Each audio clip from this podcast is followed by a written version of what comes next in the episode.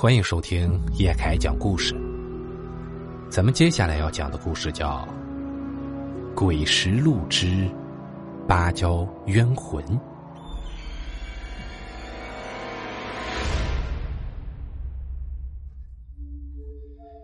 事情发生在二零一零年，福建省的山仔塘村。这个村子的人大部分都会出去打工，干上几年就留在市里不回来了。留在村子里的也没别的什么出路，都是以种地为生。不过，村里有个家伙却是个例外，他每年农闲的时候都会在全国各地的跑，但是却不是给什么工厂打工。他呀，每次出去都是把自己打扮的破衣烂衫、灰头土脸的。据说他有一种绝活，可以装脚瘸的残疾人，总是能骗到别人的同情。所以啊，他虽然从来不透露。但是大家都知道，他可是没少赚钱。但是村里人都看不上他这个职业，背地里可没少戳他的脊梁骨。但是呀，实打实的这些年他有了钱，所以啊，还真没有人敢当着他的面说啥。那一年啊，他又出去了好几个月，这次回来那是满面春风的。虽然嘴上没说什么，但是大家都猜到他肯定是发了些小财。回来时正赶上村里几个闲人在村口的石桌上打牌，于是啊几个人就闲聊了起来。哟，这大清回来了，这又赚了不少吧？嘿，赚啥呀？也就是混口饭吃。哎，来，哥几个抽一根啊！哟，这好烟呐！嘿嘿，哎，小意思了。大清啊，今年怎么样？在外面好混吗？哎，不行，赚不了几个钱。还不如在村里种个地呢，这伸手跟人家要钱哪有那么容易啊？你本事不小了，哪像我们呢？只能种地看天吃饭。哎，你说要不我们也跟着你一起出去要饭得了？呃，我看行啊，以后咱们就跟着大清混了。这两个爱开玩笑的就跟他说要跟他一起出去乞讨，毕竟这年头有钱的才是大爷。他一听可吓坏了。这一行最怕的就是人多，让人看出来那是假的，那谁还会给钱呢？呃呃，别别别闹了，你们哪能拉下来那个脸呢？大清也不聊了，夹起自己的那身破行头，转身就回了家。大清啊，你头上戴的那玩意儿看着真恶心，啊，哪天请我们喝酒啊？哎，行。大清说着，一边往家走，一边把戴在头上的头套给摘了下来，露出了里面的光头。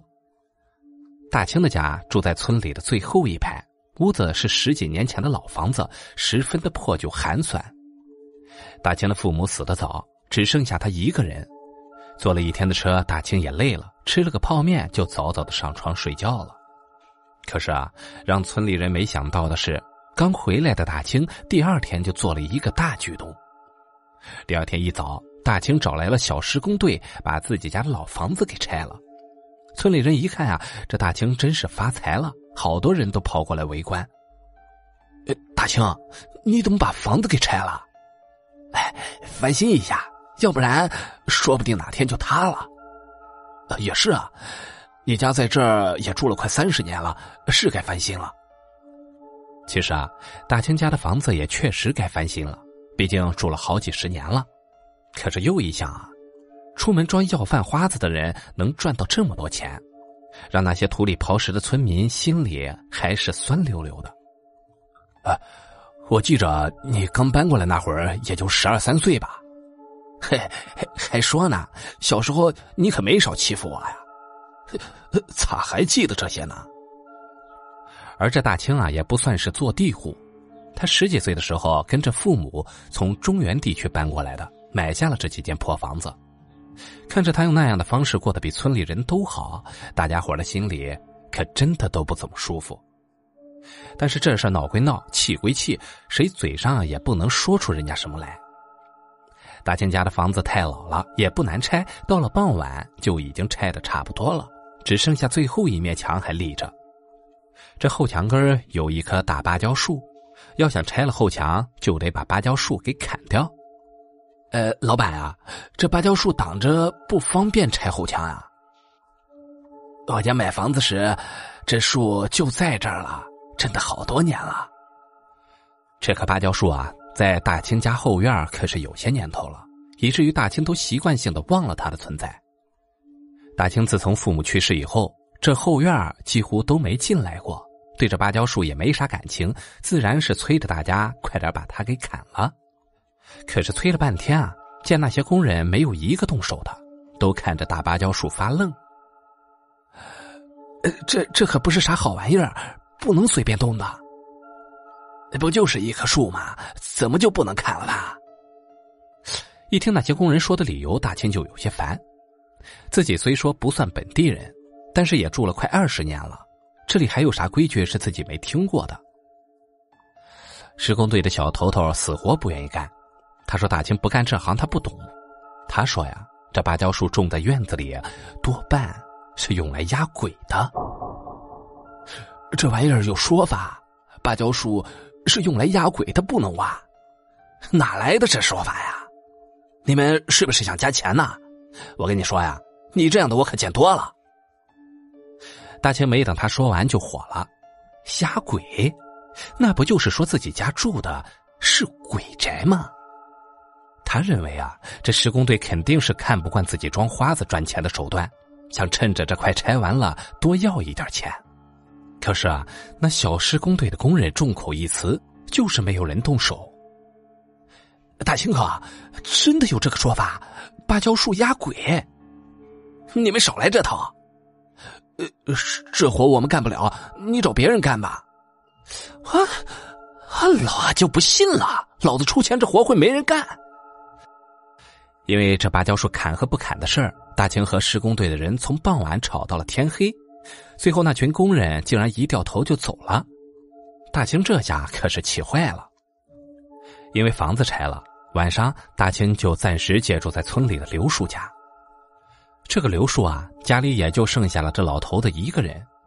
晚上，爷俩弄了瓶酒，炒了两个菜，便喝了起来。来，请。咱爷俩喝一个。哎，叔，你说这群王八蛋，这活给我干了一半丢下了，这算什么事儿啊？两杯酒下了肚，大清火燎燎的把施工队的事儿就跟着刘叔说了一遍。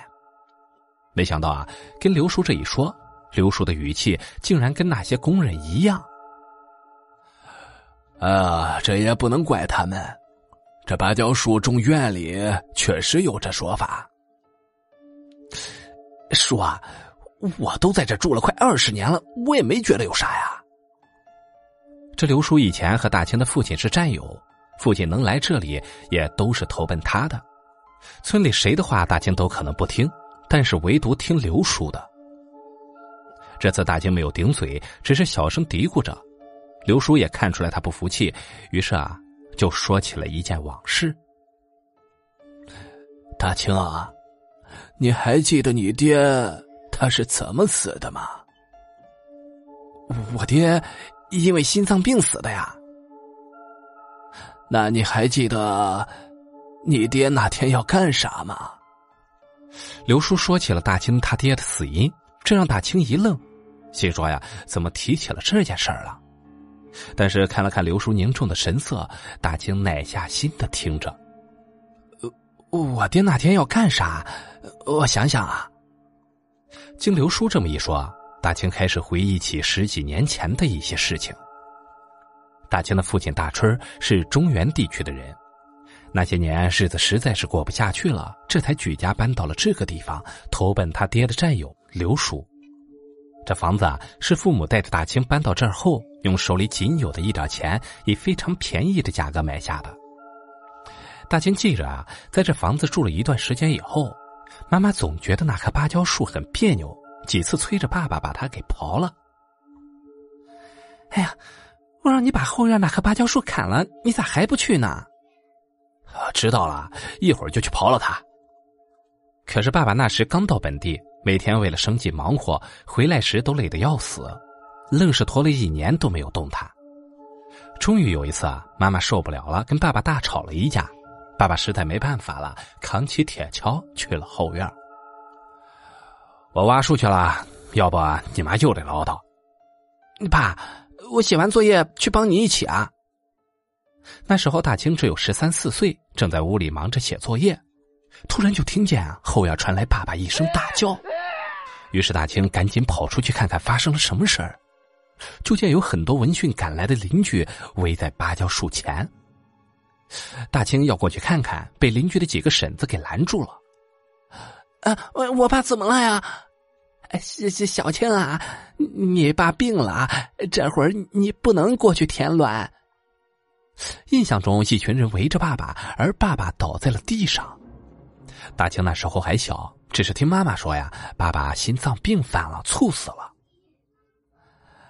那就是我见我爹最后一面。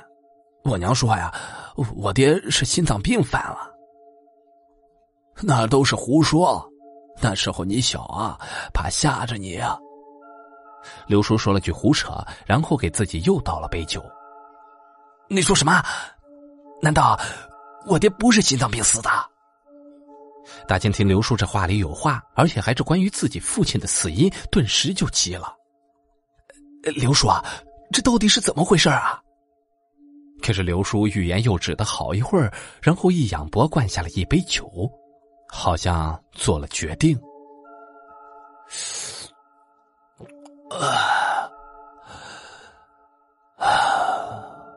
你爹呀，他是被吓死的。什么？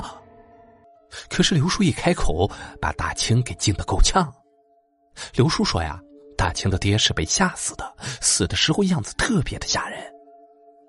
不过至于是被什么东西给吓死的，大家谁也不知道。你那时候还小啊，怕吓着你，所以没让你看。当初啊，我就不让他买那个房子，可是他就是不听。刘叔说呀，当时我爹想买那个房子时，刘叔就劝过他。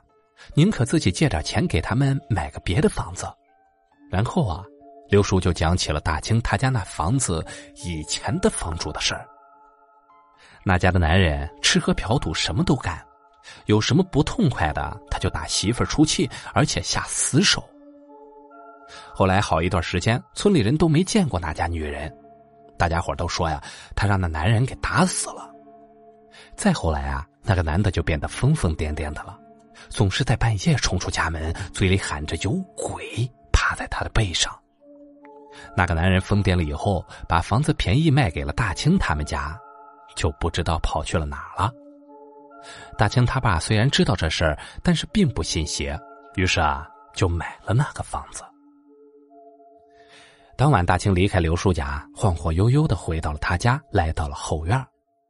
他看着那棵芭蕉树，一点也不害怕，反而满心。